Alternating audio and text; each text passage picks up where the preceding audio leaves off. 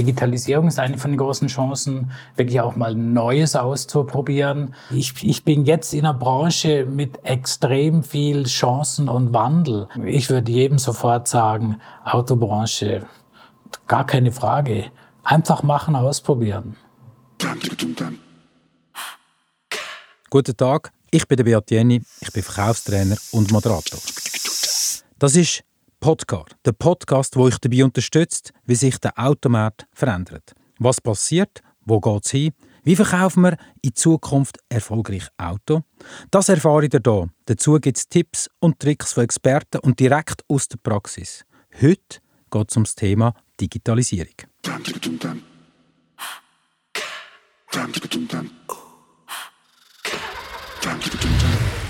Podcar präsentiert von Autoscout24, einer Marke von der Swiss Marketplace Group.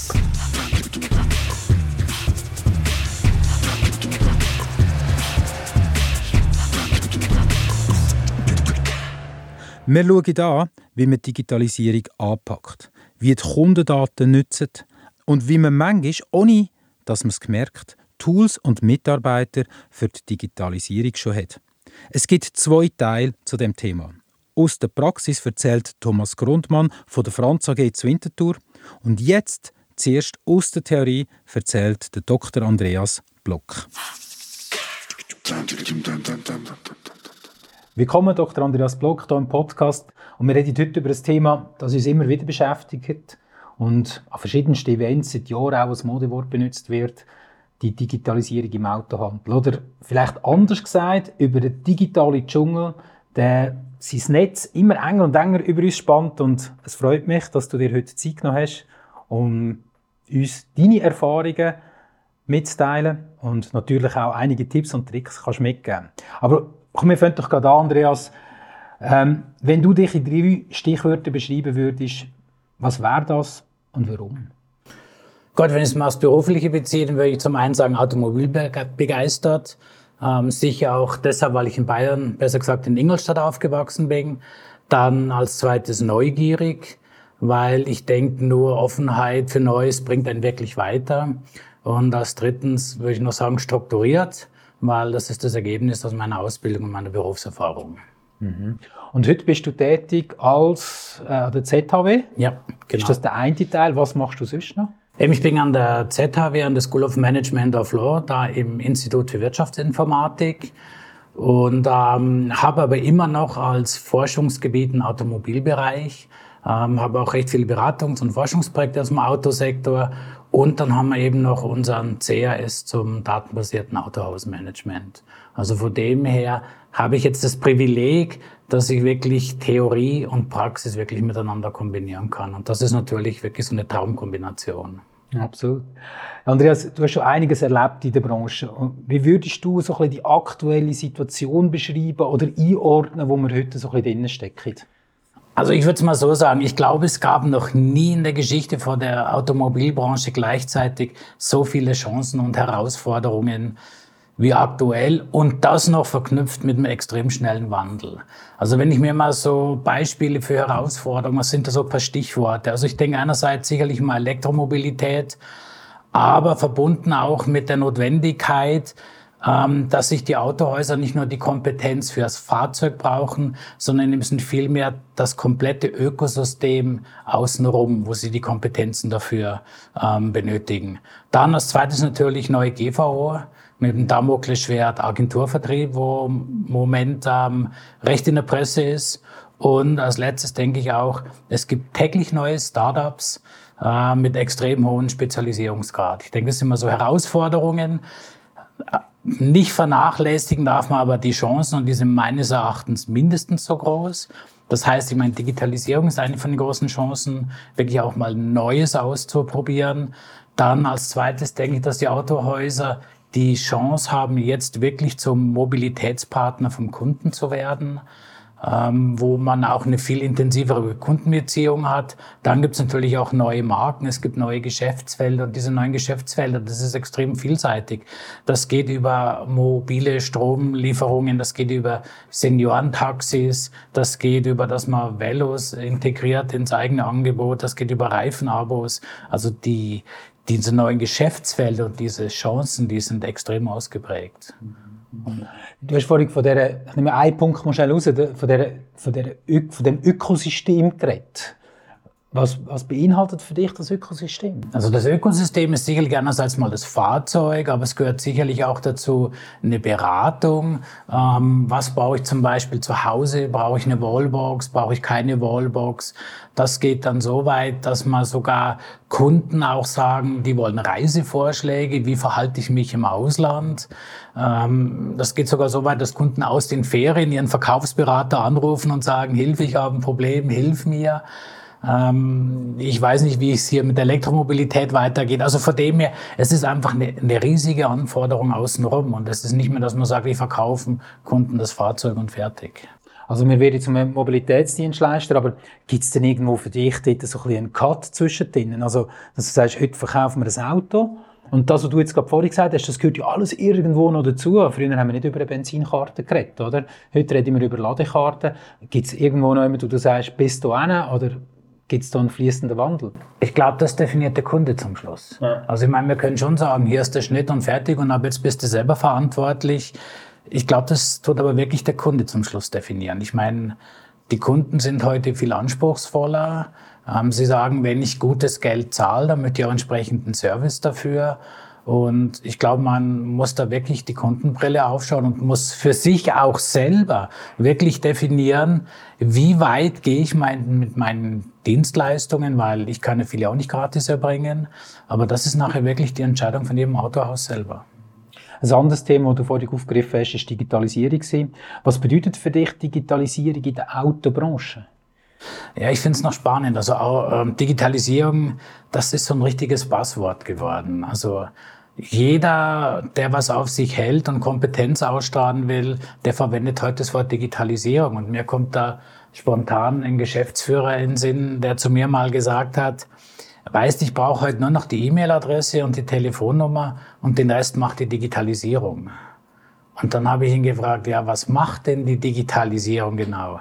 Ja, das weiß ich auch nicht so recht, aber die macht alles. Und das ist für mich so ein bisschen so ein typisches Beispiel gewesen, wenn man heute hört Digitalisierung. Ich frage mich da meistens, also Digitalisierung kann heute scheinbar alles außer ein Geschirrspüler ausräumen, bügeln.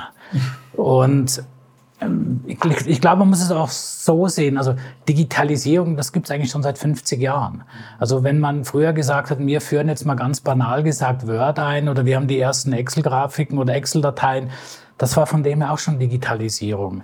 Ich glaube, die Besonderheit jetzt ist einfach, dass sich das Rad immer schneller dreht und es werden immer mehr Spezialisten für einzelne Teilgebiete benötigt. Also ich weiß noch, wo, ich selber noch beim Importeur war, da gab es einfach einen Marketingleiter und der war für alles verantwortlich. Und da hat man auch das Gefühl gehabt, ja, das, diese Aufgaben kann man auch stemmen.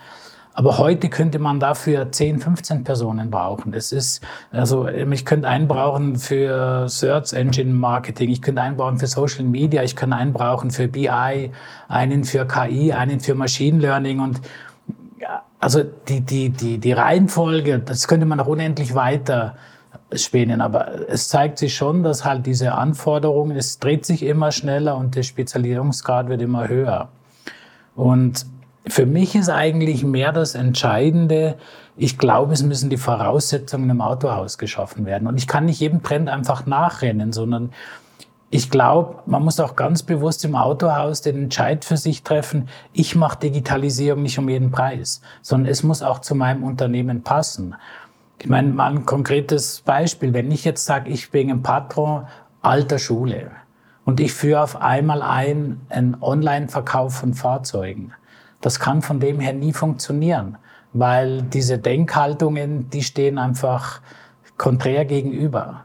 Und darum, ich sage immer Digitalisierung, man darf sich auch nicht nervös machen lassen und sagen, ich muss allem nachrennen, sondern ich sage immer, macht's das, was zu euch passt. Ich meine, dasselbe ist, jeder redet heute von den Startups. Es kommen täglich neue Startups. Die Frage ist nur, diese Startups müssen erstmal beweisen, dass sie nachhaltig auch am Markt existieren können. Also wenn ich irgendwie 50, 60 Millionen Gelder einsammle, dann ist das auf der einen Seite schön und gut. Auf der anderen Seite muss ich mir natürlich auch die Frage stellen, ähm, ja, wie viel Geld brauche ich noch, um ein Geschäft von dem her rentabel betreuen zu können. Und ich glaube, das ist schon so ein bisschen der Unterschied. Startups ist oftmals die Idee, auf den Markt kommen, schnell irgendwie Akzeptanz gewinnen und viele Eigentümer denken sich nachher wieder verkaufen und raus. Und Autohäuser von dem, die haben ja den Beweis schon gebracht, dass sie viele Jahre existieren. Und darum sage ich auch immer, ich würde mich als Autohaus auch nicht vor diesen ganzen Startups verstecken oder da irgendwie jetzt in, in Schockstarre verfallen, weil wie gesagt, die müssen erstmal beweisen, dass sie auch nachhaltig existieren können. Bei Digitalisierung unterscheiden wir ja auch in das Externe oder das Interne. Wenn du heute so schaust, wo stehen wir, oder wie würdest du so ein bisschen abschätzen, wie sieht die Landschaft aus aktuell? Also ich würde mal sagen, so, was natürlich im Moment mal aus Kundensicht, wo der Trend hingehen, es werden alle Art von Verkäufen, wo digitalisiert werden. Also wenn man sieht, das hat mal angefangen so mit diesen ersten ähm, Online-Börsen. Ähm, diese werden auch immer mehr auf, aufgedröselt. Ich meine, wenn man sieht, allein in Deutschland gibt es mittlerweile, ich glaube, 150 verschiedene Autobörsen.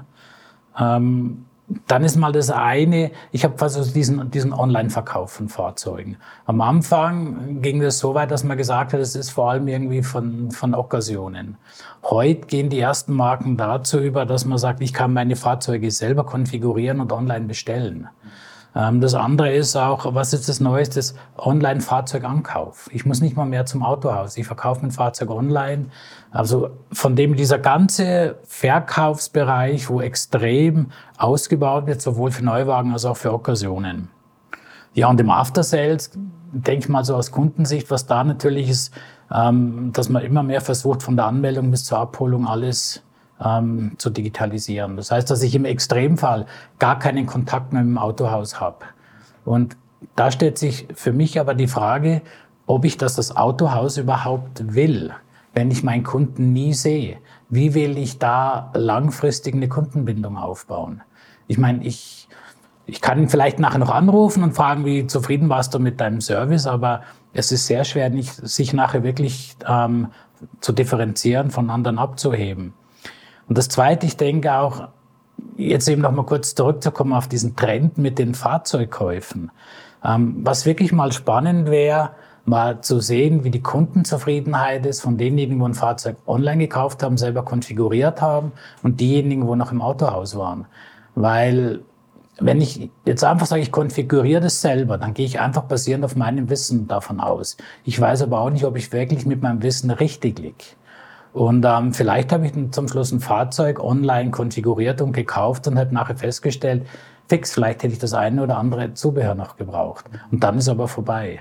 Und darum, ich glaube, das wäre extrem spannend, mal so eine Erhebung zu machen mit Blick auf Zufriedenheit mit dem Fahrzeug. Aber auch wahrscheinlich äh, spannender, wo gehen die Leute dann auch ins Autohaus? Also gibt es eine hybride Version dann schlussendlich auch? Was mich noch würde interessieren ist, ähm, du hast vorhin dann ganz wichtig angesprochen, den After-Sales-Prozess. Also wir haben ja Digitalisierung in, in der Prozessabwicklung gegen innen, aber wir haben die Kommunikation von der Digitalisierung gegen aussen. Oder? Und wenn du jetzt heute ein Garagist, wenn einer zu dir kommt und sagt, hey, der sieht ein bisschen vor lauter Bäumen, eigentlich sagt man so schön, den Wald nicht mehr, oder? Mit welchem Thema würdest du ihm empfehlen zu starten? Oder was sollte er so als erstes erledigen? Also, vielleicht, wo, wo sind seine Prioritäten? Wie, wie gehst du da vor? Also ich glaube, da müssen wir noch mal kurz einen Schritt zurückblenden. Also ich glaube, bevor ich mit der Digitalisierung anfange, muss ich erst mal schauen, dass ich die ganzen Startvoraussetzungen geschaffen habe. Weil ich finde, es ist sehr schwierig, einfach zu sagen, wir machen jetzt Digitalisierung. Ich, ich vergleiche das immer so gern, wenn ich sage, ich, mache ein, ich baue ein Haus und mache mir schon Gedanken um den ersten Stock. Aber ich habe weder unten einen Keller ähm, betoniert noch, noch das Erdgeschoss gemacht. Und darum, ich glaube, für mich sind es eigentlich zwei Sachen, wo ich zuerst wissen muss. Ich brauche als erstes ein Verständnis über meinen eigenen Kundenstamm. Dass ich mal weiß, wie setzt sich mein Kundenstamm quantitativ und qualitativ zusammen. Das ist mal das eine. Und im After Sales baue ich analog dazu ein genaues Verständnis zum Thema Zeit. Jetzt mögen zwar manche sagen, ja, aber irgendwie diese Zeitstempelungen und ob das jetzt irgendwie Anwesenheit, Abwesenheit ist, produktiv, unproduktive Zeit, das ist alles Theorie und das haben wir im Griff. Ähm, das Interessante ist nur, wenn ich da manchmal frage, was ist der Unterschied zwischen Abwesenheit und unproduktiver Zeit, dann gehen die Diskussionen schon los. Und die Problematik dabei ist, ich tue da drauf nachher Zahlen erheben, von mir aus auch auf einer falschen Stempelung und mache dann meine Werkstattplanung. So, wenn ich jetzt nachher sage, ich gehe jetzt in die Digitalisierung und sage, ich möchte zum Beispiel neue Kunden gewinnen, ich weiß ja gar nicht, ob ich in der Werkstatt überhaupt dazu in der Lage bin, zum Beispiel, was weiß ich, im Jahr 300 zusätzliche Kunden zu betreuen. Also darum glaube ich, ich würde als erstes kurz die Hausaufgaben machen und dann anfangen. Das Zweite ist, ich glaube, nachher muss ich dann eine Digitalisierungsstrategie erarbeiten und die muss aber auch im Einklang stehen mit meiner Gesamtstrategie. Und ich glaube auch hier nochmals zu sagen, es ist ganz wichtig, dass ich einfach solche Offensiven starte, wo ich sage, wo den Kunden, den Mitarbeitern und dem Autohaus wirklich einen Mehrwert bringen. Und nicht nur zu sagen, weil es jetzt spannend ist. Und wenn ich das alles erledigt habe, dann kann ich sagen, jetzt, ich, jetzt kann ich wirklich mit einzelnen Sachen anfangen. Und ich glaube, da ist es gut, wenn man einfach mal mit Teilschritten anfängt. Ich meine, es ist interessant. Viele, die haben zum Beispiel einem Kunden gegenüber, wo ich eine Online-Terminbuchung habe, aber dahinter läuft trotzdem noch alles manuell heute. Und ich sage, das ist aber auch nicht verkehrt, weil ich glaube, das ist wirklich gut. Man kann mal Sachen ausprobieren, wie kommt es beim Kunden an. Und wenn ich dann wirklich merke, zum Beispiel, ich habe eine große Anzahl von Kunden, wo jetzt hingehen und sagen, ja, die tun ihre Reifentermine online buchen, dass ich nachher sage, hey, das kommt bei unseren Kunden an und jetzt gehe ich auch hin und tu alles digitalisieren bei den internen Prozessen, weil dann tue ich mir die Arbeit vereinfachen, aber der Kunde selber bekommt er das nicht mit. Und ich glaube, das so, wäre wirklich so ein gutes Vorgehen. Oder auch, wenn man mal sagt, ja, jetzt startet man mal mit Social Media. Dass man nicht irgendwie sagt, ich muss nicht gleich eine Agentur haben.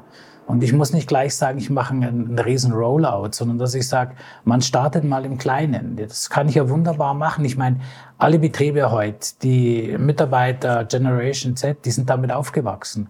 Wieso gehe ich nicht hin und sage, ich nehme jetzt zum Beispiel einen, einen Lernenden aus der Werkstatt und sage, hey, 20 Prozent von deinem Pensum ist für Social Media. Wir probieren einfach mal was aus und da halt auch einfach mal Mut zeigen. Also ich glaube, man kann wirklich in kleinen Schritten starten.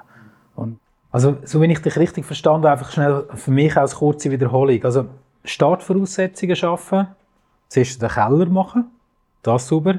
Verständnis zum eigenen Kundenstamm, habe ich mir notiert. Aber auch im After Sales das ganze Thema Zeit.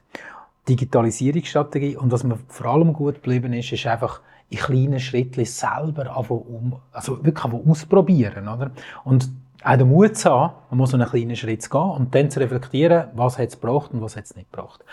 Und einer von deinen Hauptthemen, ich möchte schon noch ein bisschen Ding wechseln, ist ja der Goldschatz der Kundendaten. Welche Themen siehst du bei der Digitalisierung der Kundenpflege? Also ich glaube, wenn man es auf ein Motto zusammenfasst, würde ich sagen, weniger ist mehr. Ähm, ich glaube, die heute ist die ähm, ja, irgendwie die Verlockung recht groß, dass man sagt, ich verschicke Massenmails und mit Facebook und mit TikTok und allem, wo ich sage, ich kann den Kunden heute so leicht täglich mit irgendwelchen Informationen füttern. Und ich glaube, man muss einfach darauf achten, dass ich einen Kunden nicht überfordern tue. Weil wenn ich irgendwann jeden Tag dreimal kontaktiert werde, irgendwann sagt man, ich habe es einfach gesehen. Und ich, ich meine, einfach aus eigener Erfahrung, wenn ich sehe, wie viele Massenmails erhalte ich von Absendern, die sich selber noch als professionelle Beratungen oder Marketingagenturen positionieren wollen und ich kriege immer noch die Mails, obwohl ich sie schon x-mal abbestellt habe. Also äh, von dem her glaube ich, man muss sich wirklich auch da mal in die Lage vom Kunden versetzen. Will ich das, dass ich so oft kontaktiert werde? Und ich glaube, der Kern oder der Schlüssel liegt da drin. Wenn ich meine Kunden kenne, dann weiß ich auch, wie sie informiert werden wollen. Dann weiß ich, welche Informationen das sie wollen. Und dann kann ich mir A, das passende Medium suchen und ich kann B, sicherstellen, dass ich nur mit diesen Informationen komme, wo ich auch wirklich einen Mehrwert bieten kann. Also ich glaube, neben der Menge, glaube ich, ist für mich auch wichtig, dass man wirklich vor jeder Kommunikation fragt, biete ich jetzt dem Kunden einen Mehrwert oder ist das einfach der einzige Mehrwert, dass ich sage, ah, wieder Mail erhalten, gar nicht mehr lesen und gleich löschen oder einen Spam-Ordner. Was ich zum Beispiel dann ein, ein gutes Beispiel finde, das ist im After Sales, wenn ein Kunde oder sein Fahrzeug, es wird gerade ähm, daran gearbeitet und man sieht Zusatzarbeiten. Und heute mit diesen Systemen, dass ich dem Kunden Bilder schicke und sage, ähm, Andreas, schau her, die Bremsbeläge sollte man vielleicht schon wechseln. Ähm, man kriegt ein Bild, man kriegt gleichzeitig einen Kostenvoranschlag und man kann das direkt bestätigen. Das sind so Sachen, wo ich sage, das ist ein Mehrwert. Oder einen extremen Mehrwert kann man schaffen, wenn man dem Kunden zum Beispiel im, im August schon kontaktiert wegen Winterrädern. Jetzt könnte man ja sagen, ja, aber im August habe ich andere Geschichten vor, als dass ich mich um Winterräder kümmere. Aber wenn ich dem Kunden zum Beispiel schreibe und sage, wir haben gesehen, dein Profil sind noch fünf Millimeter. Wenn wir jetzt die Räder bestellen, A, können wir sie günstiger bestellen.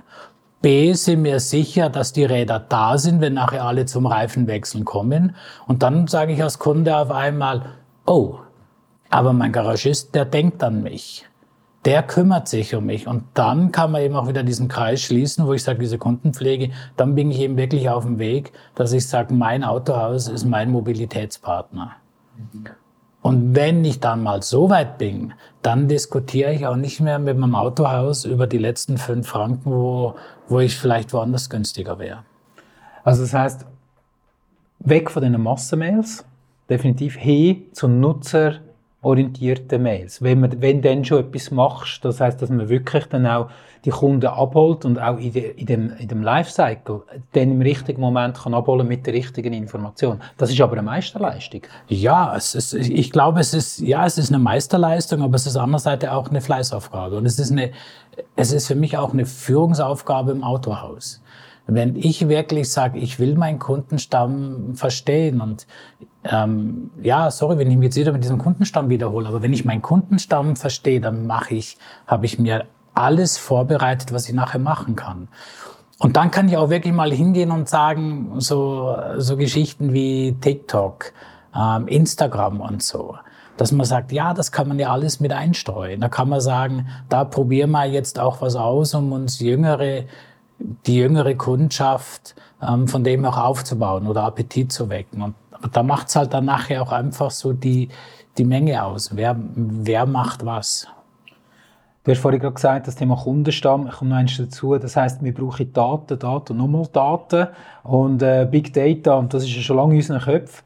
Wenn ich jetzt aber so eine Plattform aufbauen will, dass ich das auch richtig gut kann betreiben kann, Gibt es da irgendwelche Software oder Plattformen, vielleicht auch cloud-basierte äh, Systeme, die du empfiehlst? Gut, ich meine, was natürlich im Moment in aller Munde ist, jeder sagt, wir arbeiten mit Salesforce. Ähm, das ist vor allem ein Importeur-Tool. Das Spannende ist einfach, mit allen Importeuren, wo ich bis jetzt geredet habe, wo mal gefragt habe, was macht ihr konkret mit Salesforce? Es hat mir noch keiner wirklich sagen können, was machen wir wirklich damit, was ist wirklich der Mehrwert, außer dass man sagt, ich tue Leads weiterleiten. Also von dem her, und darum glaube ich auch, ich muss gar nicht mit so einem mächtigen System anfangen. Ich würde zum Beispiel, ich sage, ich kann heute ein gutes ähm, DMS-System, wo schon so viel bietet. Also wenn ich zum Beispiel konkret nehme BME-Software, ähm, die hat so viele Sachen schon mit drinnen, wo ich sage, da brauche ich keine zusätzliche Software mehr, sondern ich kann mir die ganzen Informationen, wo ich mir hier selber rausholen kann. Und die Kunst ist ja nachher, ich meine, du hast das vorher gesagt, mit, mit BI und Big Data und ja, aber ich muss einfach aufpassen, dass ich keine großen Datenfriedhöfe aufbaue, sondern dass ich einfach sage, ich nehme die paar Informationen, wo mir reichen. Und, und, und ich sage zum Beispiel, wenn ich jetzt ganz easy anfangen will und ich sage, mein eigenes BI-System besteht nur daraus, dass ich sage, ich habe das Fahrzeugalter, ich habe den letzten Werkstattbesuch, ich habe das Kaufdatum und ich weiß, war mein Kunde in den letzten fünf Jahren zum Beispiel jedes Jahr da.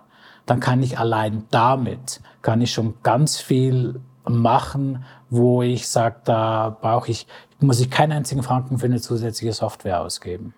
Kannst du uns schnell erklären, was du mit BI meinst? Ja, so BI ist eigentlich Business Intelligence und ähm, rein vom Wording her. Und, und diese Idee dahinter ist, dass man hingeht und sagt, man sucht sachlogische Zusammenhänge von Daten. Also man geht hin und, und, und stellt sich zum Beispiel eigene Reports zusammen, indem ich zum Beispiel sage, bring mir zum Beispiel die Verteilung aller meiner Fahrzeuge nach Marken und nach Altersklassen. Oder bring mir den Zusammenhang, stell mir das grafisch dar, ähm, den Zusammenhang zwischen Fahrzeugalter und wann war der letzte Werkstattbesuch. Ähm, kritische Stimmen gehen auch dazu. Ich meine, es gibt ja diverse BI-Tools. Es gibt Tableau, es gibt ähm, Microsoft Power BI und ja, und böse Zungen behaupten auch manchmal, diese ganzen BI-Tools, dass das einfach ein aufgemotztes Excel, wo ich einfach meine Daten noch schöner darstellen kann. Also das heißt, wenn jetzt, sagen wir, ein mittelgroßer Garagist äh, sich Gedanken machen über das ganze Thema, wie, wie soll er jetzt da vorgehen? Also ich würde es im Prinzip so machen, ich würde mir als erstes mal anschauen, mein DMS-System, was kann ich aus dem schon selber rausholen? Und würde mich damit mal intensiv auseinandersetzen. Und nachher, wenn ich sage, ich kann damit starten, dann würde ich ehrlich gesagt damit starten. Wenn ich irgendwo sage, ich habe da schon Herausforderungen, dann würde ich mir wirklich überlegen, ein neues DMS-System anzuschaffen, wo aber sichergestellt sein muss, dass ich nachher solche Auswertungen machen kann. Das ist mal das eine. Und das andere ist, wo ich wirklich auch hingehen würde und mir sukzessive dieses Know-how selber aneignen würde. Ich meine, man kann ja zum Beispiel auch immer überlegen, man kann sich ja auch sagen, ich hole mir einen, einen Studenten ins Haus wo ich sage, der arbeitet bei uns, ähm, was weiß ich, ähm, im Monat einen Tag macht er bei uns Auswertungen. Also ich glaube, es gibt noch so viele interessierte junge Leute heute, wo so tief in dem Thema drinnen sind und das kostet auch nicht viel. Und wo man sagt, da kann man wirklich sukzessive das Know-how weiter aufbauen. Und ich glaube, dass man da recht schnell vom, auch vom, quasi vom Start her recht schnell Erfolge auch erzielen kann. Und das andere ist auch hier wieder, man muss Sachen einfach ausprobieren. Ich glaube, das ist so ein bisschen dieser, dieser Unterschied. Ich glaube, so diese Generation, noch so vor 20 Jahren, dann hat man gesagt, ich tue so lange entwickeln, bis ein System fertig ist. Aber das geht heute nicht mehr aus Zeitgründen. Und ich glaube, man muss auch sich wirklich einfach mal trauen, ich sage da mal bewusst zu turnen ohne Netz, wo ich sage, ich probiere jetzt mal was aus. Und wenn es funktioniert, ist gut. Und wenn es nicht funktioniert, dann habe ich zumindestens gelernt, warum es nicht funktioniert hat. Und habe dadurch auch eine Kenntnisgewinn. Und dann habe ich letztlich halt dann einfach Zeit investiert. Aber wenn ich so ein schrittweises Vorgehen ähm, wähle, dann habe ich auch keine großen ähm, finanziellen Investitionen im Normalfall. Absolut, sehr spannend. Also auch wieder schrittweise vorgehen, kleine Schritte, schauen, was mal machbar ist. Ähm, ein weiterer Punkt, den ich mir notiert habe, welche Veränderung im Kaufverhalten siehst du aktuell oder auch in Zukunft so ein bisschen? Mhm.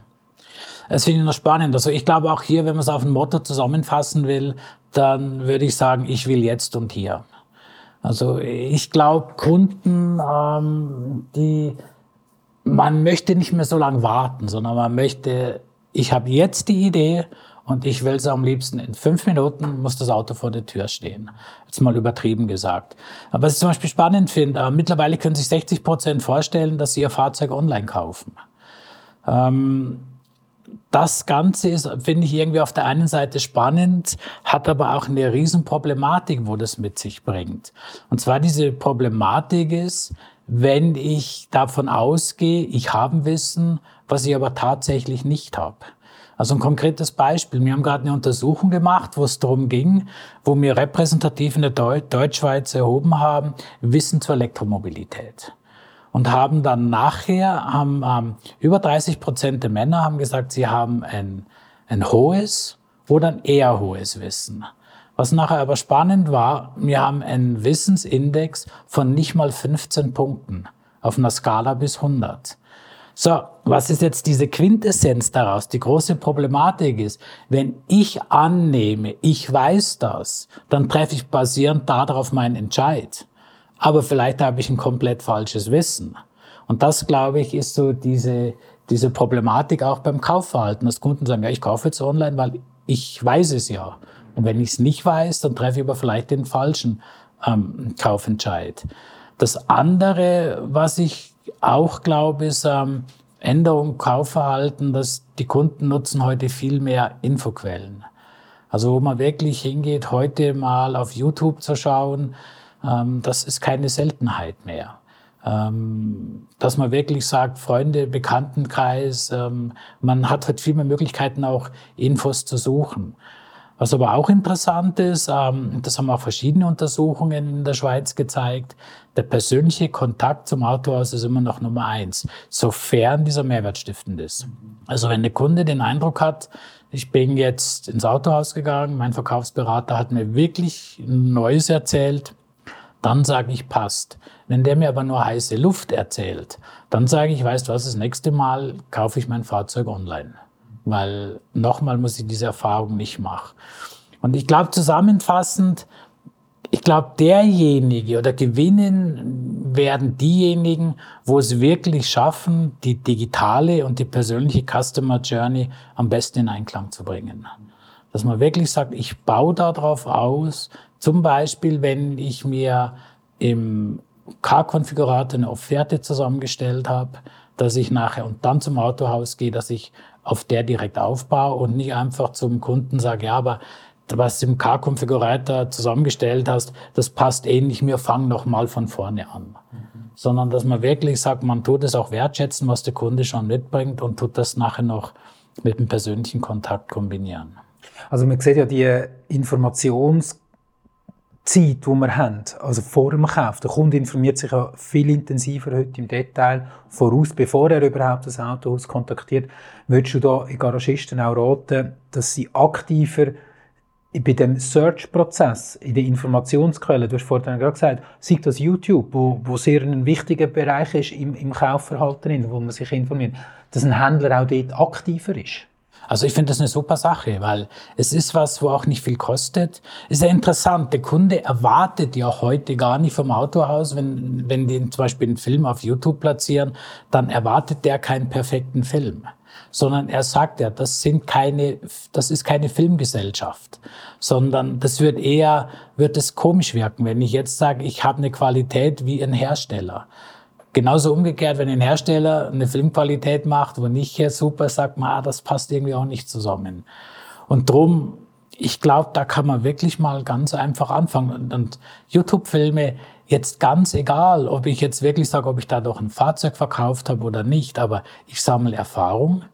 Ähm, ich weiß immer mehr, wie das funktioniert und, und ich sehe halt schon die Möglichkeit, gerade jetzt mit Elektromobilität, die Autohäuser oder die Betriebe, wo sagen, wir gehen das Thema ganz aktiv an, die können sich damit jetzt wunderbar positionieren. Die können so viele alt eingesessene Betriebe wirklich rechts überholen, mal bildlich gesagt, und können so sich wirklich beim Kunden positionieren.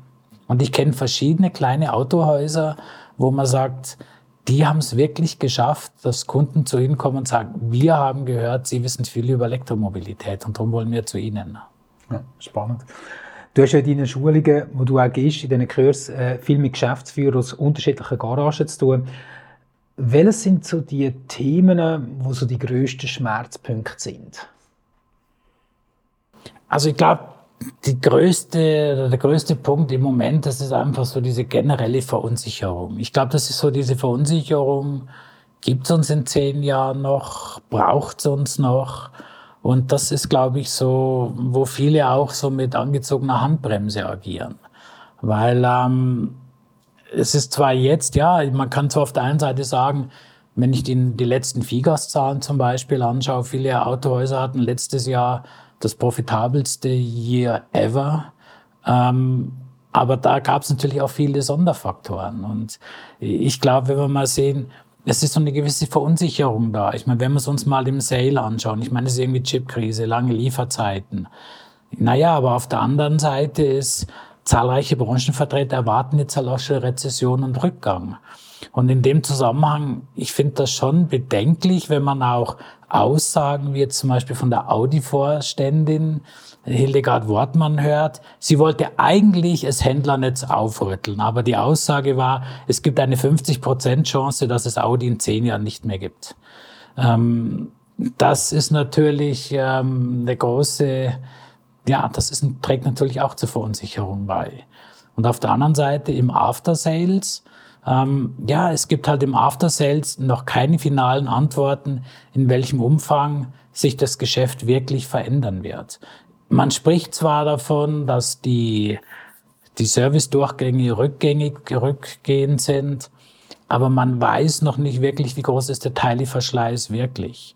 Ähm, wie viel kommt zum Beispiel künftig durchs Reifengeschäft? Ich meine, zahlreiche Händler oder Marken, besser gesagt, gehen es dazu über und wollen künftig nur noch mit Ganzjahresreifen agieren. So, dann fällt mir schon mal die Hälfte von meinem Reifenwechselgeschäft weg. Ähm, das ist natürlich auch, wo ganz viel Unsicherheit bringt. Oder auch, wenn man sagt, diese, diese steigende Anzahl markengebundener Serviceverträge ist zwar auf der einen Seite eine, ist erfreulich für die Händler, aber auf der anderen Seite ist es auch mit Margenverlust verbunden. Und das sind, glaube ich, schon so, so ganz operative Sachen auch, wo viele Händler Angst haben, ähm, ja, was, wie geht bei uns die Reise weiter?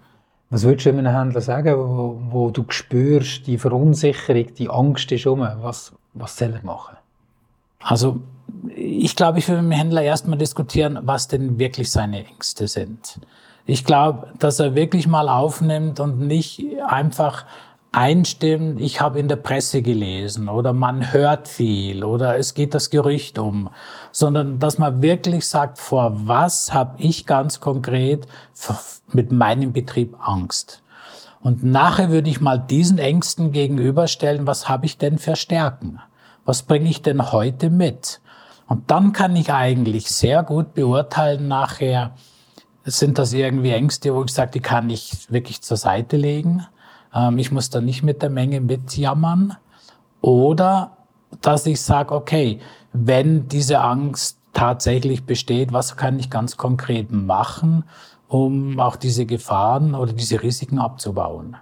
Und nochmals, ich glaube, man, man hat schon vor 20 Jahren vom großen Händlersterben gesprochen. Das, es ist nie in dem Umfang eingetreten, wo es prognostiziert worden ist. Und ich glaube auch heute, ich meine, viele Betriebe, die haben schon so viele Krisen, ähm, Herausforderungen gemeistert. Und ich glaube, man kann da auch mit einem gewissen Selbstbewusstsein herangehen und sagen, ja, wenn wir uns richtig aufstellen, wenn wir die Herausforderungen auch ernst nehmen und wirklich darauf reagieren und nicht einfach den Kopf ins Sand stecken und sagen, ja, der Sturm geht vorbei und dann ist die Geschichte beendet, sondern wenn man das proaktiv angeht, glaube ich, muss man da keine Zukunftssorgen haben. Ich komme zum Absch zur Abschlussfrage, Andreas, und ähm, du hast jetzt gerade das eigentlich eingeläutet. Wenn dich heute jemand fragt, ob man eine Lehre, eine Ausbildung oder ob man in der Autobranche in Sell arbeiten was ist deine Antwort? Auf jeden Fall, weil ich sage sag mir eine Branche, wo so emotionale Produkte in der Vielfalt hat, wo ich wirklich sage, ich habe mit Produkten zu tun, wo ich anfassen kann, wo ich Haptik habe, wo ich wo ich mitfahren kann. Ich meine, Individualmobilität wird auch künftig einen hohen Stellenwert haben. Ähm, ich, ich bin jetzt in einer Branche mit extrem viel Chancen und Wandel. Also also ich muss jetzt sagen, ich würde jedem sofort sagen, Autobranche, gar keine Frage. Einfach machen, ausprobieren. Der Thomas Grundmann von der Franz AG Winterthur hat einige Sachen gemacht und ausprobiert zu der Digitalisierung. Sie haben mittlerweile eine eigene Projektabteilung für Digitalisierung mit drei Mitarbeitern. Was seine Tipps und Tricks sind, erzählt er in der nächsten Folge von Podcar. Danke vielmals, lieber Andreas. Vielen Dank fürs Gespräch, deine Inputs und äh, die verschiedensten spannenden Denkanstöße. Wir werden deine Kontaktdaten sicher in den Shownotes unten noch integrieren. Merci vielmals, dass du Zeit genommen Schön, dass du da gewesen. Danke. Auch vielen Dank für das Gespräch. Danke, Beat. Podcar. Präsentiert von Autoscout24, einer Marke von der Swiss Marketplace Group. Abonniere jetzt den Podcar Podcast und verpasse keine Folge. Podcar ist ein Podcast von Autoscout24, produziert von der Podcast Schmidt. Host Beat Jenny, Idee und Konzept Nico Leuenberger und Jennifer Rappin, Leitung Carla Keller.